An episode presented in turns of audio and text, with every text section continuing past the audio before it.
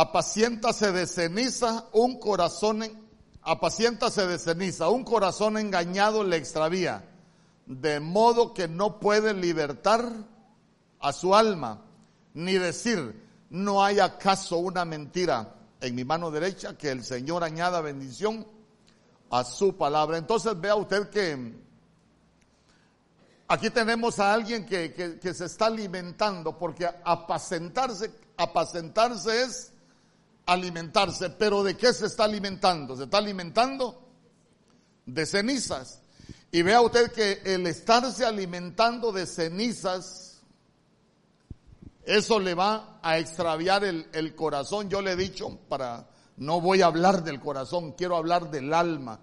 Pero yo le he dicho, si, como la Biblia dice que nuestro cuerpo es templo y morada del Espíritu Santo, si hay algo que no falta en una casa, en la bodega. Por eso es que la Biblia dice en Marcos capítulo 7, allá del verso 20, 21 en adelante, que, que del corazón salen los malos pensamientos, los adulterios, las fornicaciones, las maledicencias, los celos, las iras, las contiendas, todo eso sale del corazón.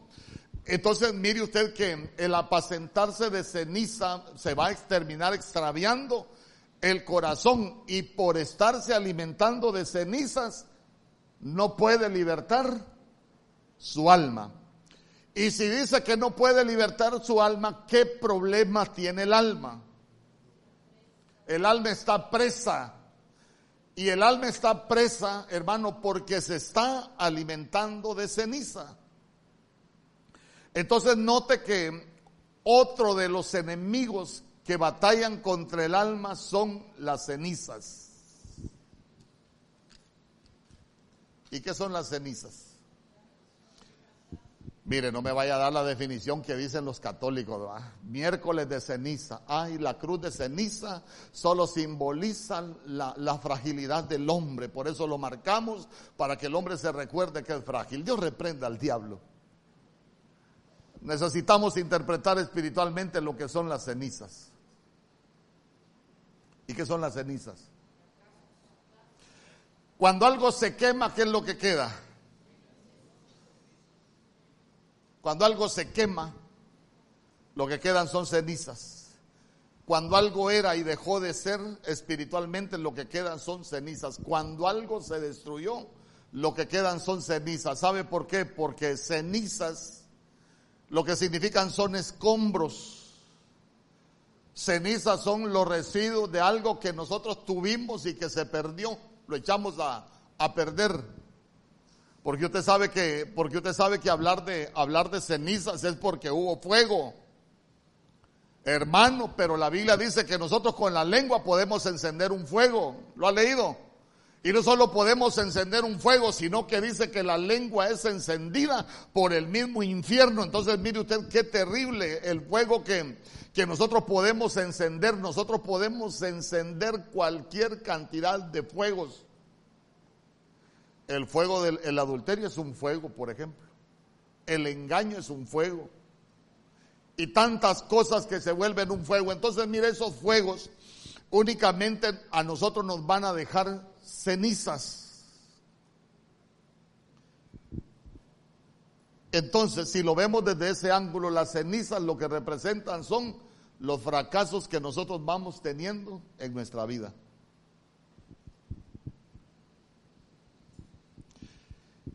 Y mire, le voy a dar un consejo antes de empezar a predicar. Nadie puede reedificar sobre las cenizas.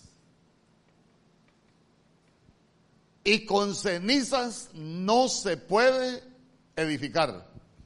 Le voy, a, le voy a decir por qué le digo esto. Usted en el mundo hay algunos dichos y yo hasta muchos cristianos se los he escuchado, se, les, se los he leído ahí en su, en su página de administración en Facebook, donde, donde ministran el alma. Un clavo saca, eh, para nosotros no es así. Antes de poner, de meterse a otro clavo, uno debe de limpiar las cenizas primero aunque solo un amén.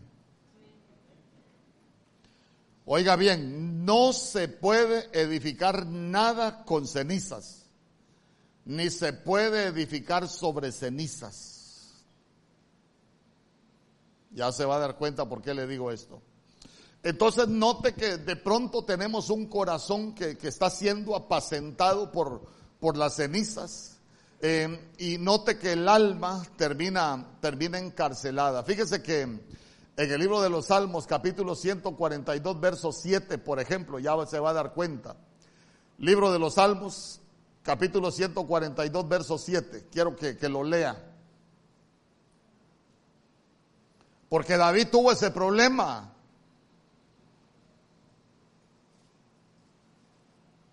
¿Alguien tiene el Salmo 142, verso 7?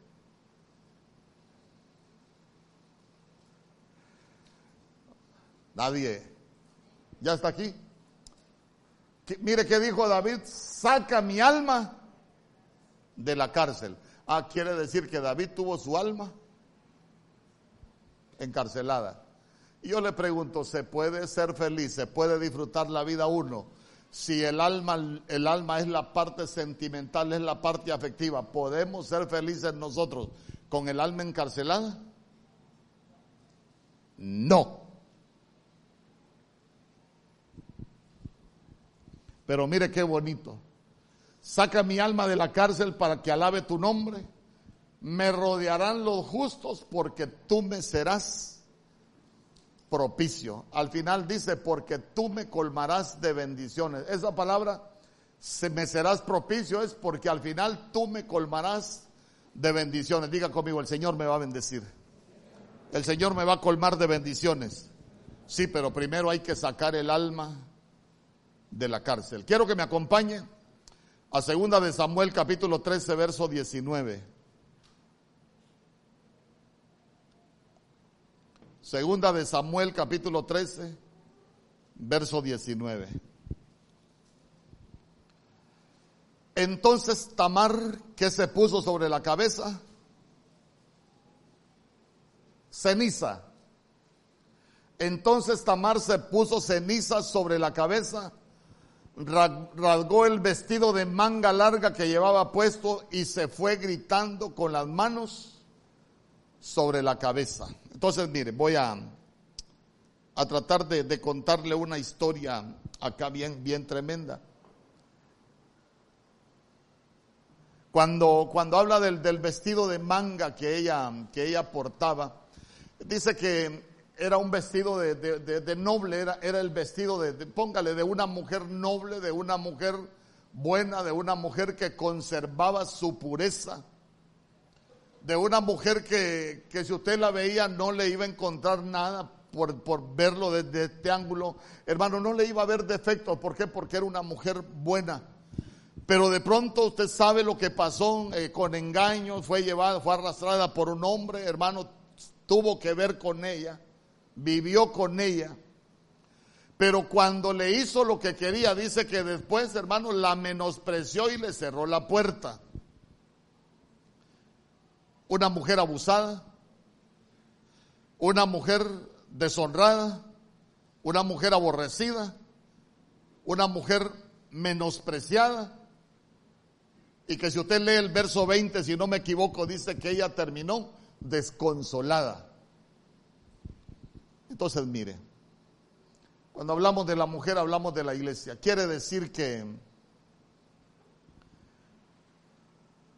cuando hay abusos en, la familia,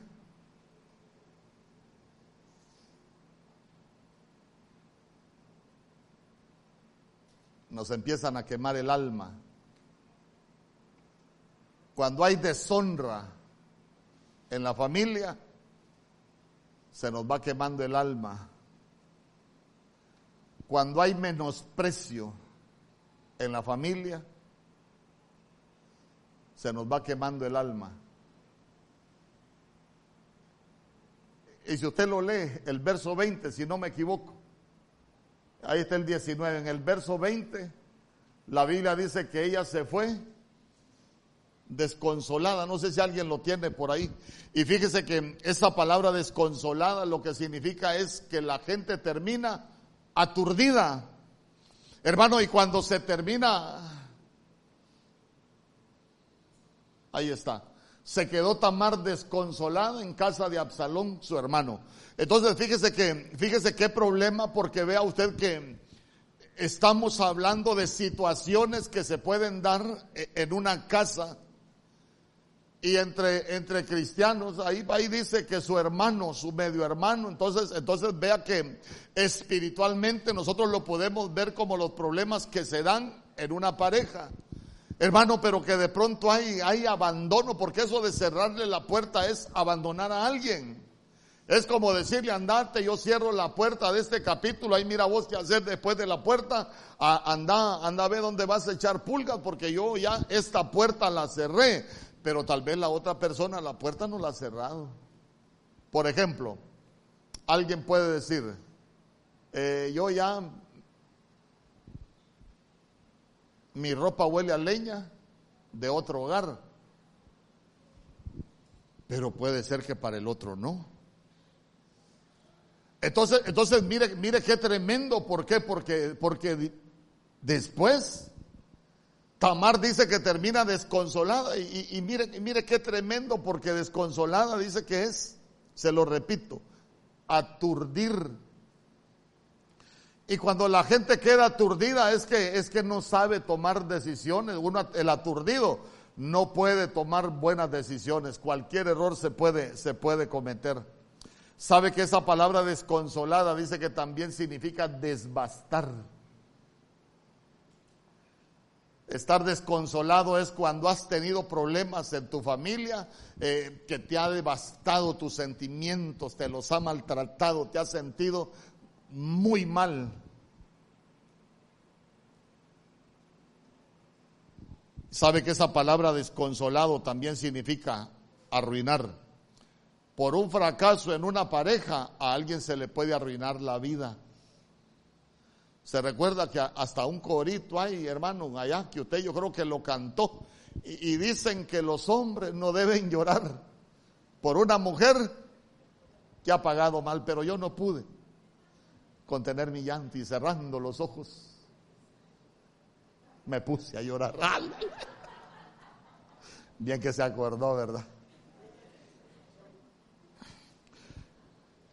Entonces, entonces imagínese usted, imagínese usted, algunos, ay, el pastor, así bien que algunos lloraron, aunque mal paguen ellas aquí.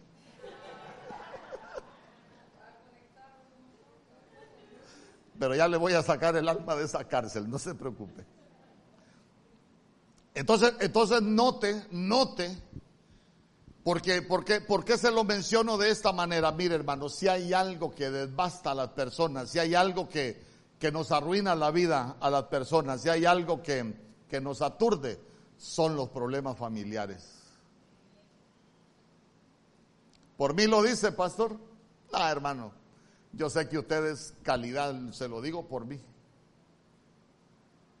Y sabe que, sabe que esos problemas nos van a impedir tener prosperidad. Hermano, usted no se va a disfrutar lo que Dios le dé. ¿Sabe por qué? Porque al final el fracaso, porque ahí estamos hablando de algo que fracasó, se volvió ceniza. ¿Sabe qué? Se volvieron escombros. Y hay, si hay algo terrible que nos puede pasar a nosotros como pueblo de Dios es que andemos cargando cenizas. ¿Sabe qué? Es que andemos cargando escombros.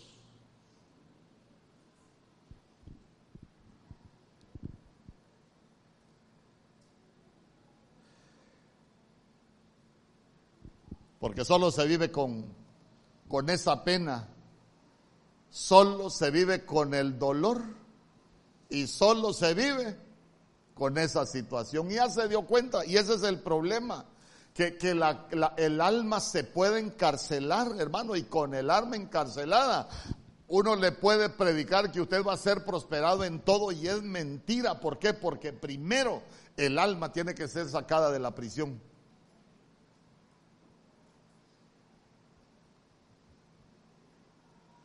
Si usted fracasó alguna vez, debe de tener cuidado. ¿Sabe por qué? Porque todo fracaso se vuelve en cenizas. Todo fracaso se vuelve en escombros. ¿Y sabe, sabe qué me recordaba yo cuando, cuando se estaba reedificando las murallas de Jerusalén, por ejemplo, allá en los libros de Esdras y Nehemías? Fíjese que cuando Nehemías salió a ver las murallas son figuras de nuestras vidas. Entonces note que las murallas estaban destruidas y las murallas necesitaban ser reedificadas. Nuestras vidas, cuando hemos tenido un fracaso, cuando algo se quemó, primero nosotros necesitamos ser reedificados. Pero sabe que me llamaba mucho la atención que antes de comenzar con el trabajo de reedificación, ¿qué hicieron ellos? Barrieron las cenizas Barrieron las cenizas. Imagínese usted, imagínese usted.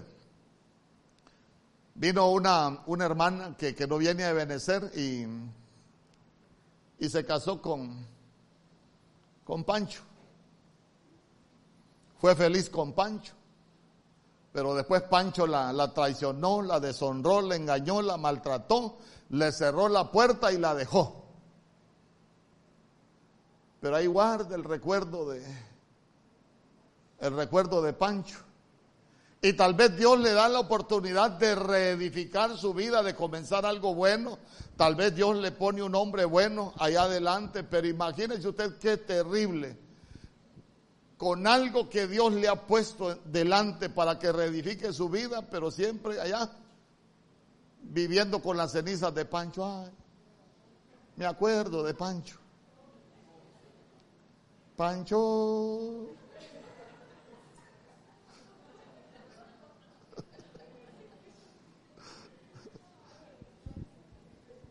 Sacúdase las cenizas de Pancho. Si fracasó con Pancho, no cargue las cenizas de Pancho. Bueno, ni de Pancha tampoco. No, es que, es que, es que, es que sabe cuál es el problema. ¿Sabe cuál es el problema? El fracaso a uno lo vuelve inseguro. El fracaso lo vuelve temeroso. Hermano, mire, el fracaso nos aturde. Ahí es donde lo quiero llevar. Y, mire usted, e, el, fracaso nos arruina muchas cosas en, en, la vida. Yo por eso, por eso es que, mire, le, pedí al Señor gracia para poder, para poder trasladarle esto del fracaso, hermano, porque, porque de una u otra manera el que fracasó tiene que aprender que el alma quede encarcelada y más cuando, cuando nos quedamos apacentando. Eh, con eso, hermano, va a ser más terrible. Se recuerda de Job, por ejemplo.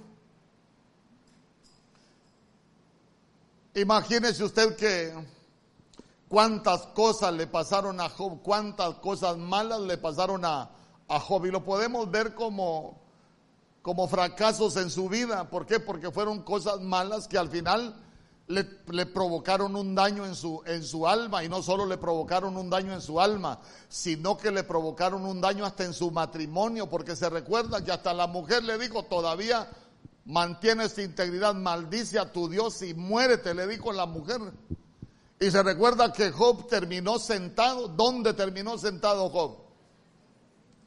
Terminó sentado entre las cenizas ¿Y sabe qué es lo más tremendo?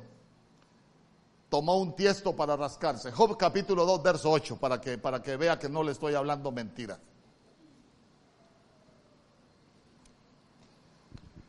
Tenía problemas del alma Job, sí hermano, tenía problemas de tristeza, su fracaso en la familia, todo lo que le había pasado con los hijos. Mire, cuando usted lea que alguien se muere en la Biblia, no piense solo en la muerte natural, sino que recuérdese que la Biblia dice que la paga del pecado es muerte. En muchas cosas nosotros necesitamos, como decía Pablo a los Corintios, combinar palabras espirituales con pensamientos espirituales, porque la Biblia nos enseña cosas espirituales. Entonces imagínense, cuando usted revisa la, vida de, los hijos de, Job, se va a dar cuenta que dice que ellos hacían fiestas y, se ponían a tomar vino. ¿Lo ha leído? Se emborrachaban. Y yo le pregunto, ¿y tener hijos viciosos será un fracaso? Sí. ¿Y que nos dañan el alma? Sí, nos dañan el alma. Entonces, mire, viene Job y termina sentado entre las cenizas. Aquí es donde, aquí es donde, donde que el Señor me dé tacto para podérselo trasladar. Mire, hermano. Si usted ha tenido un fracaso, no se siente entre las cenizas. ¿Qué es sentarse entre las cenizas? ¿Ah? ¿Ah? ¿Qué es sentarse entre las cenizas?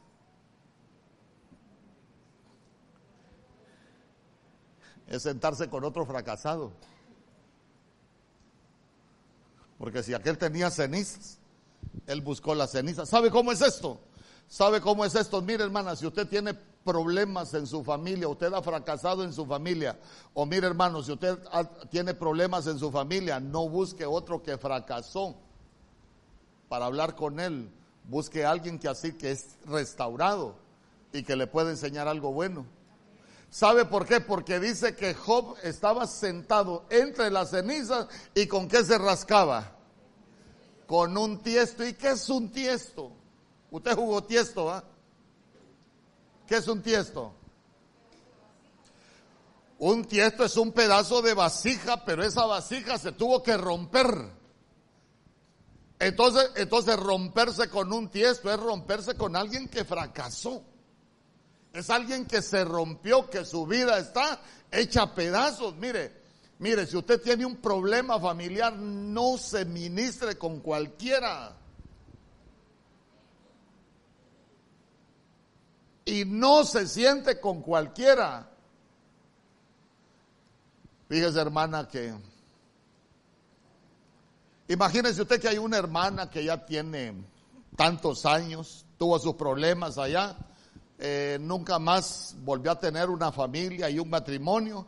Y llega una mujer joven, fíjese hermana, que, yo tengo problemas con, mi esposo. Eh, ¿Qué hago, hermana? Déjese, desgraciado. Míreme a mí. Nunca necesité de un desgraciado para ser feliz. Míreme a mí. Ahí estoy. Y bien estoy. Y tal vez llora toda la noche porque se quiere casar de nuevo. Tal vez cuando llega a la casa, señora, aunque sea un ocho. aunque sea con el ojo de vidrio, pero me quiero casar, Señor.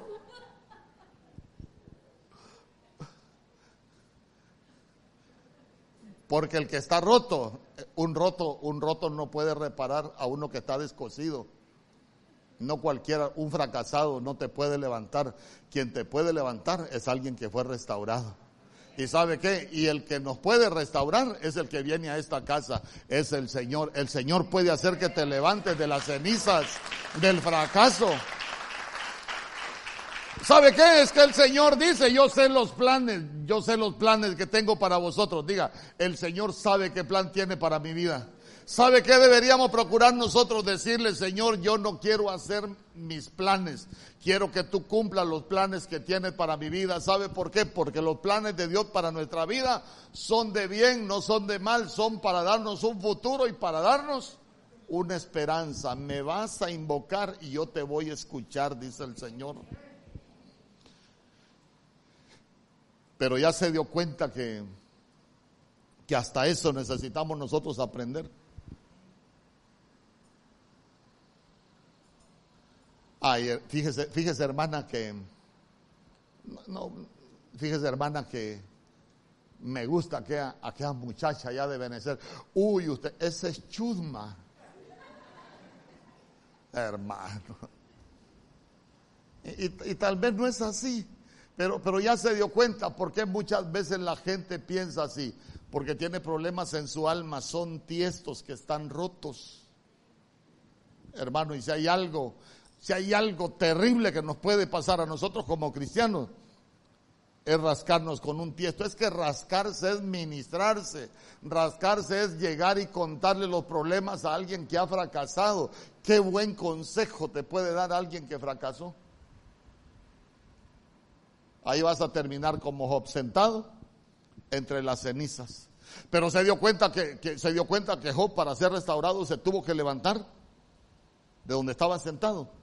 Hermano, si usted ha fracasado, usted no se puede quedar tirado sobre las cenizas. Uy, pastor, pero es que yo lo amo. El hombre que yo amo sabe que lo amo.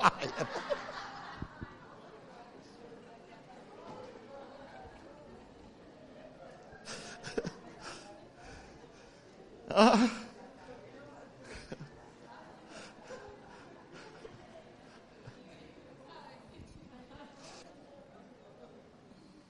hermano.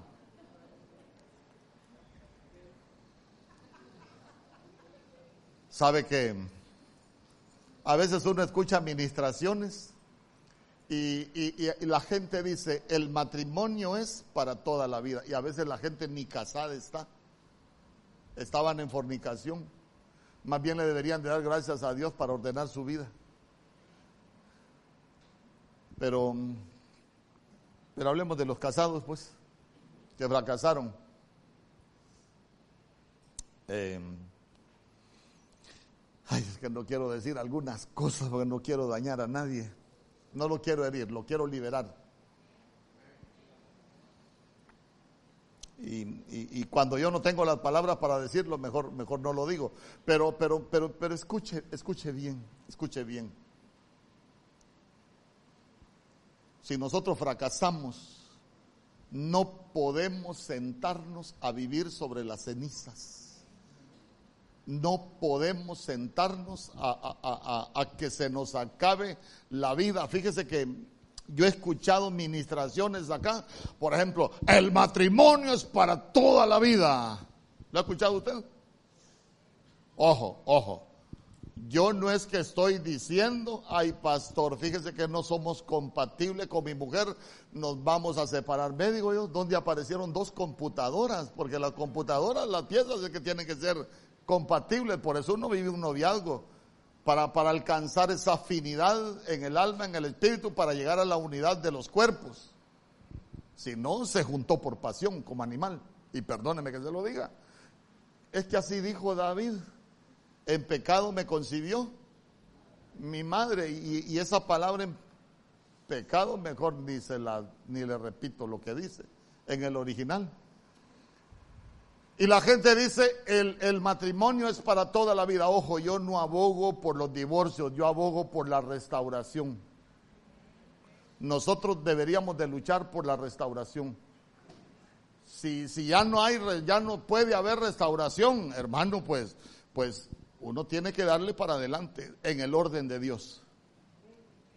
Mire, matrimonio para toda la vida, pero la Biblia dice, el hombre que no provee para los suyos y especialmente para los de su casa. ¿Qué dice la Biblia?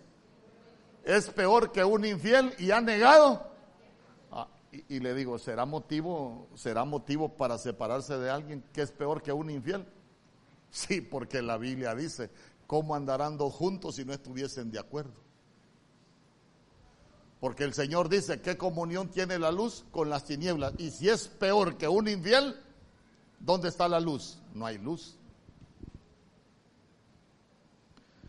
La Biblia cuando habla de cuando habla en Mateo 19 de las causas del divorcio, se ha fijado que no dice por adulterio, dice por fornicación. Porque fornicación no es lo que generalmente el cristiano piensa, porque, porque nosotros muchas veces hemos entendido que fornicación solo es la relación entre dos personas que no están casadas, pero fornicación es un concepto que en el original va más allá de una relación de dos personas que no están casadas. ¿Por qué? Porque porneia, porneia es violencia, porneia es abuso, porneia es maltrato. Entonces quiere decir que por ese tipo de fornicación sí se puede divorciar.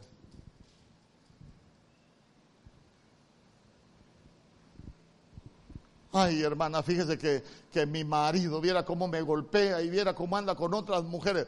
Aguante, hermana, el matrimonio es para toda la vida. Dígale usted, mejor póngase usted en mi lugar y que le engañe su marido y que la golpee todos los días y le voy a hacer barra yo.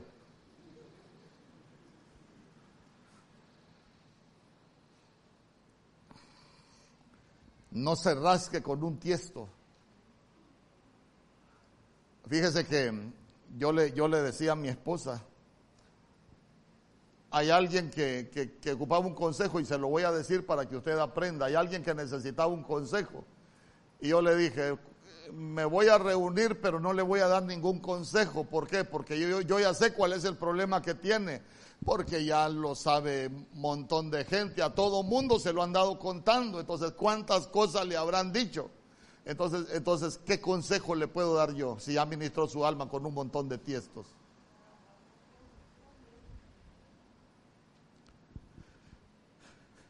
Pero le quiero dar un consejo. No se rasque con tiestos, ni se siente sobre las cenizas, porque se le va a ir la vida. Porque Job, para ser restaurado, se tuvo que levantar de las cenizas. ¿Cuántos dicen amén?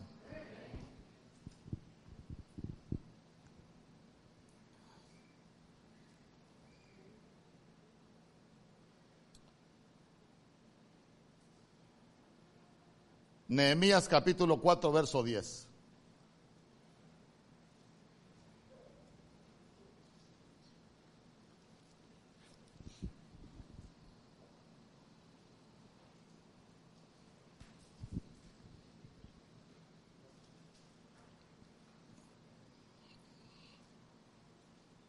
Nehemías capítulo 4, verso 10. Mire lo que dice la Biblia. Y dijo Judá, las fuerzas de los acarreadores, diga conmigo las fuerzas de los acarreadores, se han debilitado. Y el escombro es mucho. Y no podemos edificar el muro. Yo le dije que, cenizas son escombros, porque ahí está hablando de las murallas y las murallas habían sido quemadas por el enemigo, entonces, entonces lo que habían quedado, caí cenizas, eh, son escombros. Entonces mire qué bonito porque dice las fuerzas de los acarreadores se han debilitado. Mire hermano, mientras más acarree las cenizas, más se va a debilitar. Los fracasos, los fracasos no son para quedarse tirados. Los fracasos son para sacudirse las cenizas y seguir adelante. No comete error, por favor, no comete error. No viva del pasado. Es que mire todos los coritos. Mire, yo era, yo era bien musical en el mundo. Yo. Se recuerda que hay un corito que dice, ya lo pasado. Ah, bien que se la sabe, apréndase las alabanzas. Ya lo pasado, pasado, no me interesa. Hermano, perdóneme. Dejando todo lo que queda atrás, dijo Pablo. Dejando todo lo que queda atrás, lo que queda atrás ya hay que dejarlo atrás. Nosotros tenemos que aprender a vivir nuestra vida. Dice amén conmigo. Hermano, es que el Señor dijo, yo les prometo que ustedes van a ser felices allá los, los días que yo les vaya a dar, los días de su vida, pero muchas veces andamos acarreando los escombros. Y, mire qué tremendo, porque el andar acarreando escombros nos debilita. Y cuando nos debilita, ya no podemos edificar nada bueno. Sacúdase los escombros, diga, mire, ministre su alma. Yo no voy a andar acarreando escombros en mi alma. No voy a vivir acarreando escombros porque ya se dio cuenta que el andar acarreando escombros uno se debilita. Ay, hermano, ¿para qué se acuesta uno que anda acarreando escombros? A pensar en el fracaso. Sabe que David decía, he inundado mi lecho de lágrimas. El fracaso, él se acostaba para llorar. Y en vez de disfrutarse el lecho de para cualquier cosa, familiarmente hablando, eh, él se acostaba para llorar. Así no es la vida. Porque las almas están prisioneras y al final se vuelve difícil poder edificar algo nuevo. Nosotros necesitamos edificar cosas nuevas. Porque tenemos un Dios que hace cosas nuevas. Dice amén conmigo. Ay, pastor, la Biblia dice que no hay nada nuevo debajo del sol. Sí, debajo, debajo del sol no hay nada nuevo, pero nosotros no estamos debajo del sol. Nosotros hoy venimos delante de la presencia del Señor. Ahí sí hay cosas nuevas. ¿Cuántos dicen amén? Libro de los Salmos, capítulo 102, verso 9. Libro de los Salmos, capítulo 102, verso 9.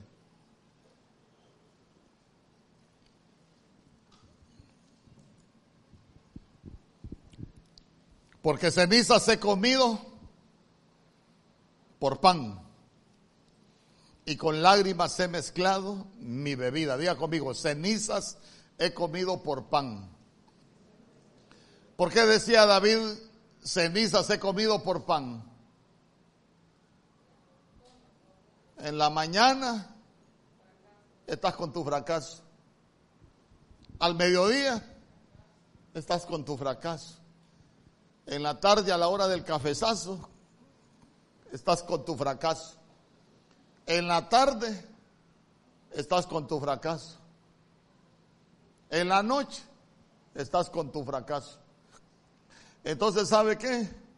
El fracaso se vuelve el alimento de nuestra alma. ¿Y cómo terminamos al fin?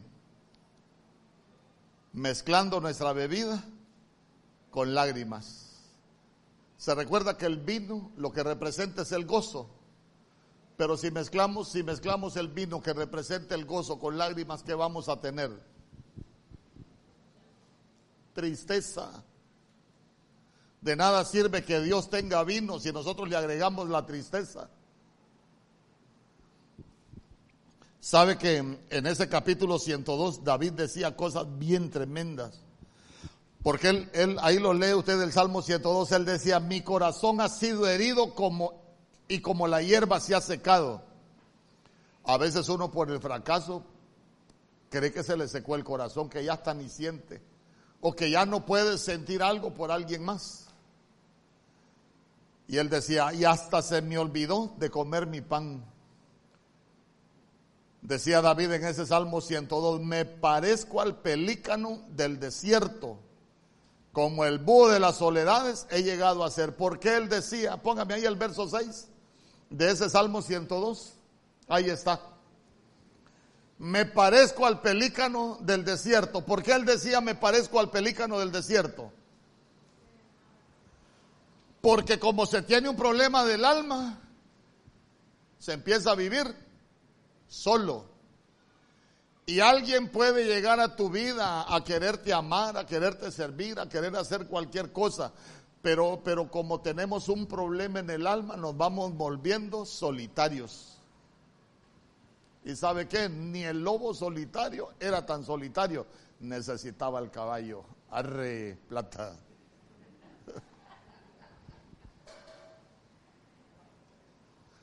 La Biblia dice, ahí del solo cuando cae, ¿quién lo levanta? Nadie. Pero ya se dio cuenta que uno puede llegar a vivir en esa soledad porque nos dañaron el alma. ¿Por qué? Porque le dije, hermano, el fracaso trae desconfianza, el fracaso trae duda, el fracaso trae muchas cosas a nuestra vida y uno se puede volver solitario. me parezco al pelícano del desierto, allá solito.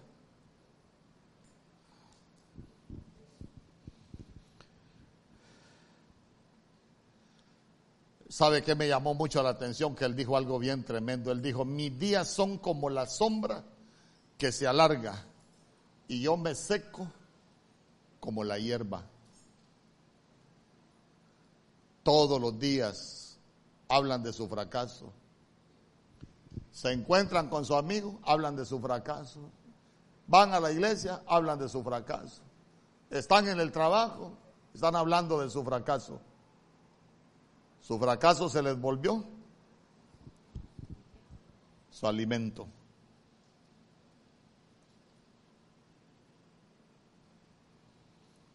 Cuando yo sé que solo se lo voy a mencionar porque sé que usted es buen lector de la Biblia.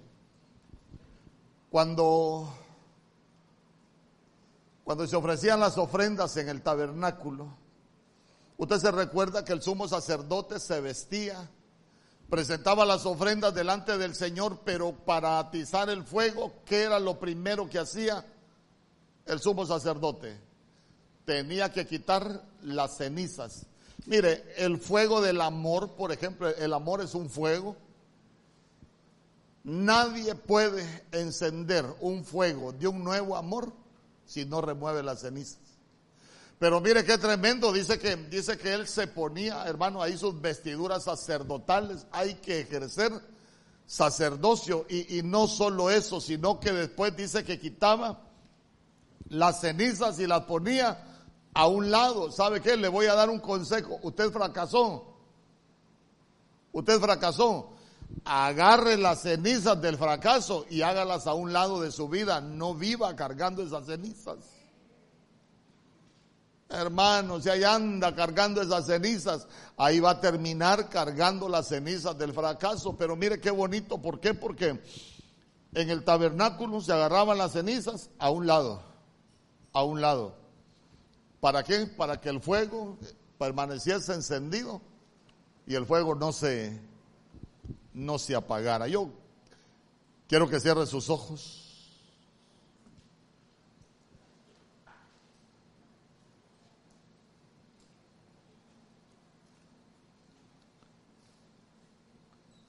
Tenemos 50 minutos, 50 minutos le he predicado esta noche.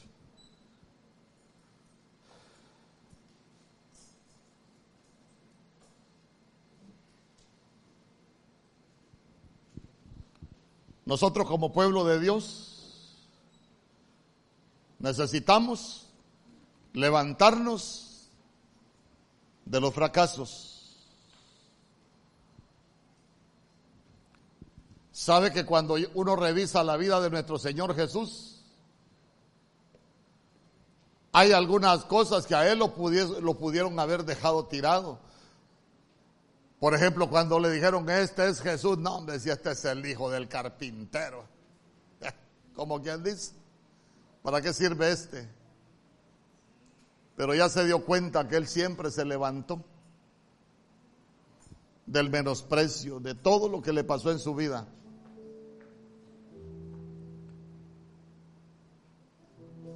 El que fracasa se levanta. Sabe que a mí hay, hay cosas en la Biblia que han marcado mi vida. Por ejemplo, cuando le preguntaron a Jacob cuántos son los años de tu vida.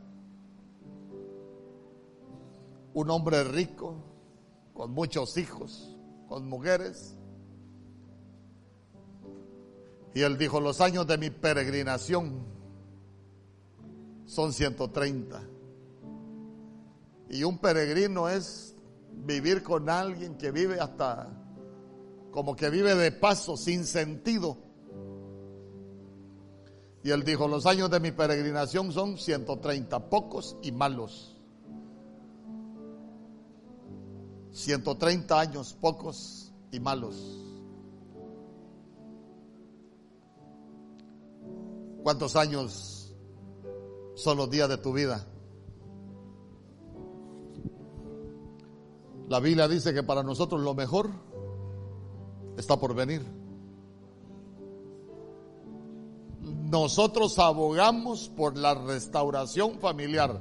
No abogo por la división ni la separación ni porque se rompan los matrimonios. Porque la Biblia dice que el Señor no vino a apagar el pábilo que humea ni a romper la caña cascada. Hoy vine a ministrar tu alma, fracasaste. Levántate. No te quedes sentado sobre las cenizas. Si hay que reedificar una familia, hay que reedificarla, hay que quitar los escombros y, y volver a trabajar en los matrimonios. Pero si ya no hay nada que hacer y fracasaste, levántate. Pero no te rasques con tiestos, no te quedes sentado sobre las cenizas.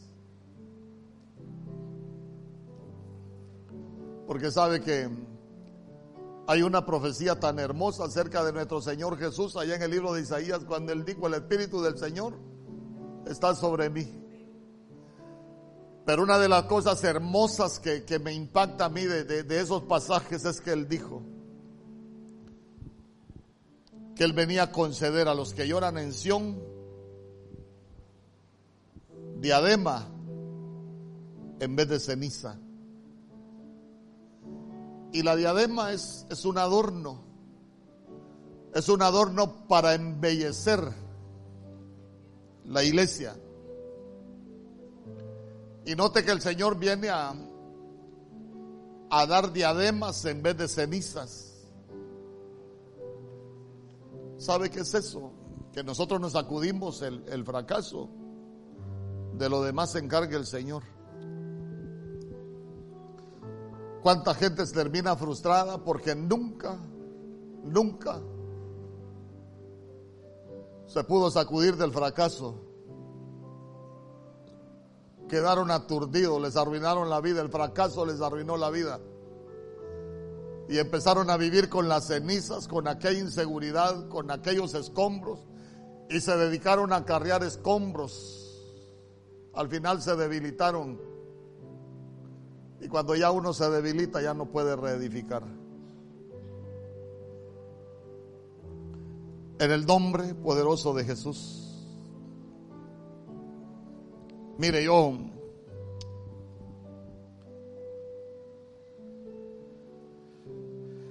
Yo quiero decirte esta noche, si te has dado cuenta que el fracaso marcó tu vida,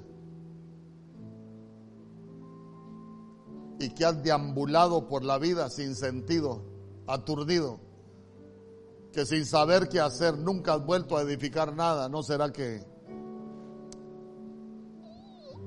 olvídese de lo que van a decir? Si la Biblia dice que el que el que cae cae delante de su Señor y el que se levanta se levanta delante del Señor. Uno no viene delante de los hombres, uno viene delante del Señor. Si te has dado cuenta que has acarreado tu fracaso, ¿por qué no vienes al frente a decirle, Señor, ya no quiero seguir acarreando estos escombros, ya no quiero seguir acarreando estas cenizas?